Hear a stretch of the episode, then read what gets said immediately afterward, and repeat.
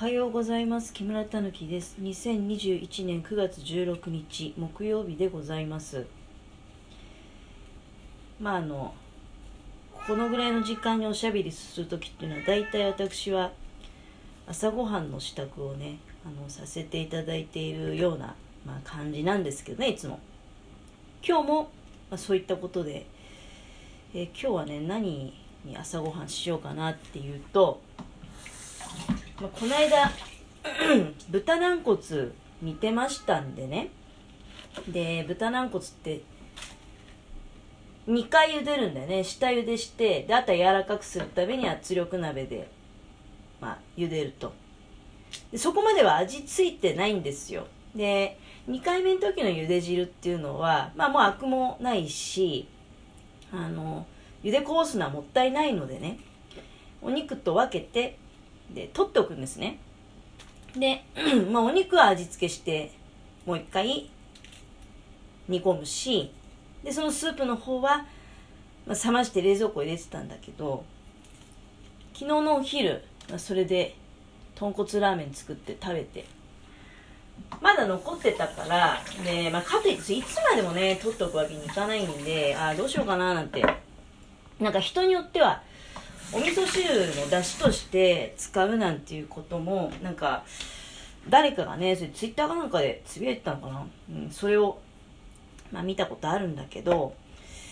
うん今日はどうしようかなって冷やご飯あるしあそうか豚のそのスープを使った雑炊作ろうって思いまして。でもう今だからスープは温めてるしスープはねちょうど 500cc 残ってて。でだ全部で1リッターぐらいあったんだよね。では、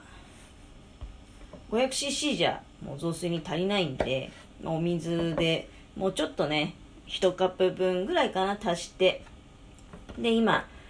まあ具は冷蔵庫の中にあった椎茸と、それからみょうがとネギと大根。ネギは長ネギだね。で、あと豆腐と卵を入れて、なんか青みがないから最終的にはまあ外のねあのプランターからニラでもちょっとね一つかみ取ってこようかななんていうふうに考えてますけれども。えー、まあ今もうスープとご飯は煮出してるからここに千切りした大根とかれから大体まあみんな薄切りとか千切りだね、うん、加えていって。ネギとみょうがはまあ薬味的に最後にちょっとね加えようかななんて思ってるけれども。まあたまにはこんな朝ごはんもいいかなって。大体まあ夜勤明けの朝ごはんは割とがっつりいろんなもの用意してるんだけど。まあ、今日これだけってことじゃなくてあとあのサラダとかね。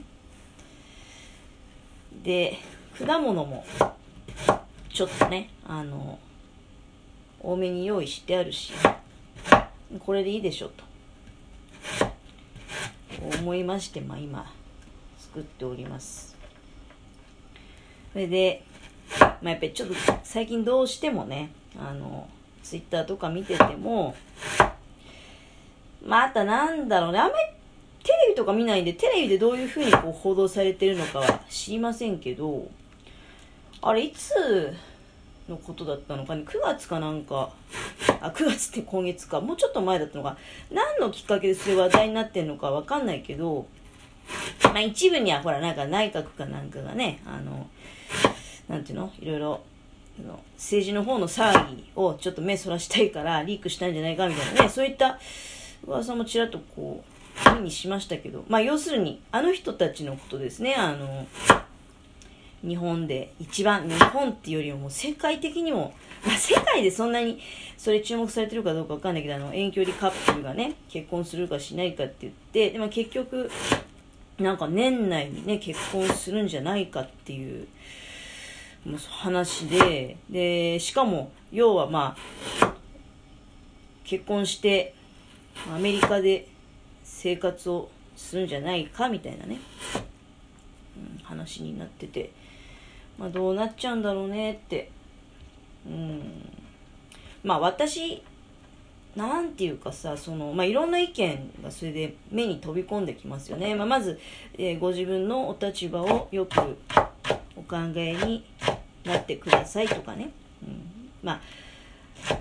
あとはま自由であると。どういう立場であれ結婚っていうのは自由にねそのお互いの気持ちを尊重して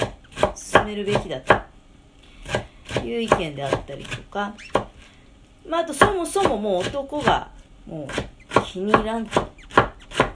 目を覚ましてほしいみたいなことだったりとか。でそういう男に惹かれてしまう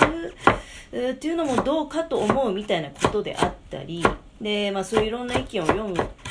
たんびに、まあ、読むっていうか積極的に読みに行ってるんじゃなくてやっぱ目に入ってしまうのでねでついこの間もほらなんか経歴詐称的な話出てきましたね。まあ、ついこの間っていうかもうき昨日今日レベルの話なのかなっていうことなんだけど、その、実はほら、なんていうの？就職するにあたって、なんそういう職歴の、まあ、書面みたいなものを書くわけじゃないですか。で、そこに、あの、本来とは違う、まあ、まるっきりの嘘ってことじゃないんだけど、ちょっぴり、ちょっぴりっていうか、まあ多分だいぶだと思うんだけど、あ持っちゃって、うん、自分のことをまあよく見せようとねでそれがバレるとまあ結婚の一つのその、まあ、根拠みたいなねことの就職できてるかどうかみたいなことも、うん、ちょっと暗礁に乗り上げてしまうというようなことでね大変だなって思ってえー、まあ、大いに興味があるっていうよりは私自分がねあの結婚いろいろやっぱりうまくいってなかったっていう、まあ、そういう過去の思い出がありましてなんとなく、うん、まあそうだね。やっぱりまあ他人事に思えないっていうかもちろん全然それはもうレベルの違う話だけれども一人の人間としてまあ、自分の思い出とかでね振り返って、うん、まあ私結局子供いないからねそういうなんていうの自分の子供が例えば男の人だったらね息子だったら嫁さんもらえるかどうかどんな嫁さん連れてくんのかとか娘であればねやっぱりまあそうだね古いって言われるかもしれないけど結局自分の手元からは離れていってしまうわけだから行った先でねあのやっぱり幸せになってほしいなっていうことを願う、気持ちからちょっと過剰に心配な思いを抱いてしまうと。いうところはあるのかなっていう気がしますよだから私なんかはすごくねあの、まあ、自分やっぱりなんだろうねあの人もそうなのかなと思うんだけどその自分がいる家がね周りから見てどんなにいや、例えばお金いっぱいあるんじゃないとかさ、いい家じゃない。いいお父さんお母さんかどうか、これはわからんけど、いい環境で生活できてんじゃないっていうふうに言われても、中にいる人としてそれ、うん、周りの人が思ってるような状況が繰り広げられてるかどうかっていうと、それはわかんないですよね。うん、やっぱり飛び出したかったんだろうなっていう。で、その結果がどうしてもね、なんだろうね、なんか、やっぱり一見ちょっとこう、常識がなさそうっていうか、なんかああいうタイプの男に惹かれちゃうのかなっていう。まあ、あと、まあ、もともと、まあ、やっぱりね、箱入りな状態なわけだから、まあまあ、言葉を選ばずに言うんであれば世間知らずっていう部分もあると思うしね。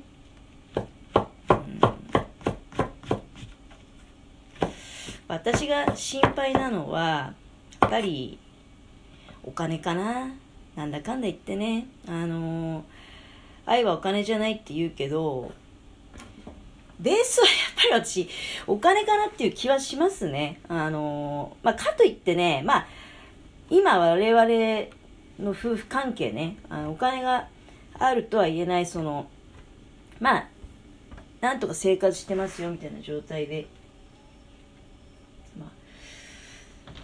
あ、のでね、うん、全てがお金であるっていうことではないんだけれどもでもスタートはやっぱり、まあ、お金ないと何もできないからねもう本当に。家も住まいも新しい住まいも結局結婚するっていうのはどっちがどっちの方へ行くっていうんじゃなくて2人ともが、あの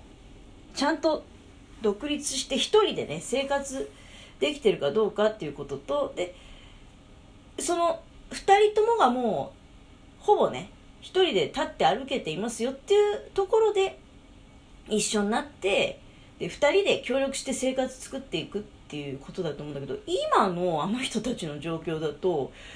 やっぱりどうもうどう控えめに見てもねあの女性の方のやっぱり金銭すごく当てされてるんじゃないかなっていう気がするんですよ。でそこに本物の愛があるかどうかっていうと、まあ、正直私は、うん、怪しいかなっていう気がするのでございます。だから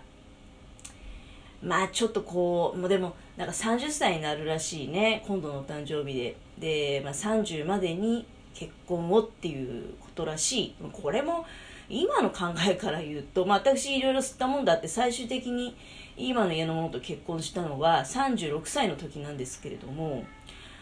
若いうちに結婚したからね幸せになれるとか、うん、それでもう問題がないっていうことじゃないからねなんかもう少し冷静に考えてほしいなっていうのはやっぱり、うん、30歳になるからこそね逆にねあのもう吹っ切れていいんじゃないって思うんだけどね。